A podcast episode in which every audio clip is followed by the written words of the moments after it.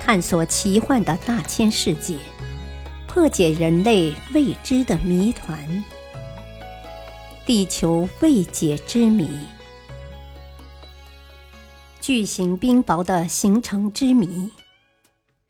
从春末到夏季是冰雹经常出现的季节，但是按常理来说，水只有在冬天那种寒冷的天气里才会结冰。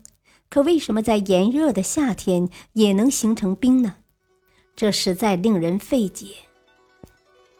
这是因为，在夏天，大量水汽在强烈的阳光照射下急剧上升，到高空遇冷，迅速凝结成小冰晶往下落，一路上碰上小水滴，掺合在一起变成雪珠。雪珠在下降过程中。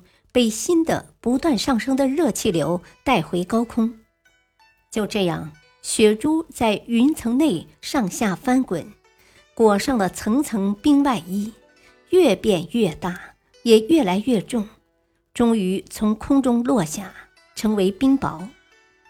冰雹小如黄豆，大如鸡蛋，最大的像砖块那么大。冰雹形状并不规则。多数呈球状，有时呈块状或圆锥状。一八九四年五月十一日下午，在美国的伯文纳一带下了一场大冰雹。人们发现其中一块冰雹直径竟然长达十五点二至二十点三厘米。仔细观察后发现，冰雹竟然以一只乌龟为中心。外面才是层层厚冰。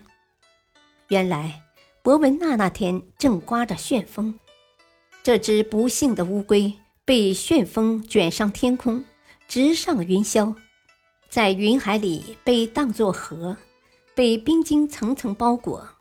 等到超过上升气流的承托力时，就降落到了地面。有趣的是，有时一场冰雹过后。人们会发现一些特大冰雹，有的重几十千克，足有面盆大；有的竟有汽车那么大。如1957年，我国内蒙古鄂尔多斯市金霍洛泉下了一场冰雹，人们在山谷中发现一块像一辆吉普车那么大的巨雹。这些出人意料的巨雹是从天上降落下来的吗？上升空气是拖不住一个重十千克的巨雹的，所以巨雹来自天空的可能性微乎其微。那它又来自何方呢？由于没有足够的证据，科学家只能对巨雹之谜进行推测。他们认为，在降雹过程中，冰雹云后部受到干冷空气的侵袭，结果降落到地面的雨滴。仍保持着冷却性，随风飘下的雨滴聚集在某一冷的物体侧面上，边冻结边增厚，最后形成菱形的巨雹。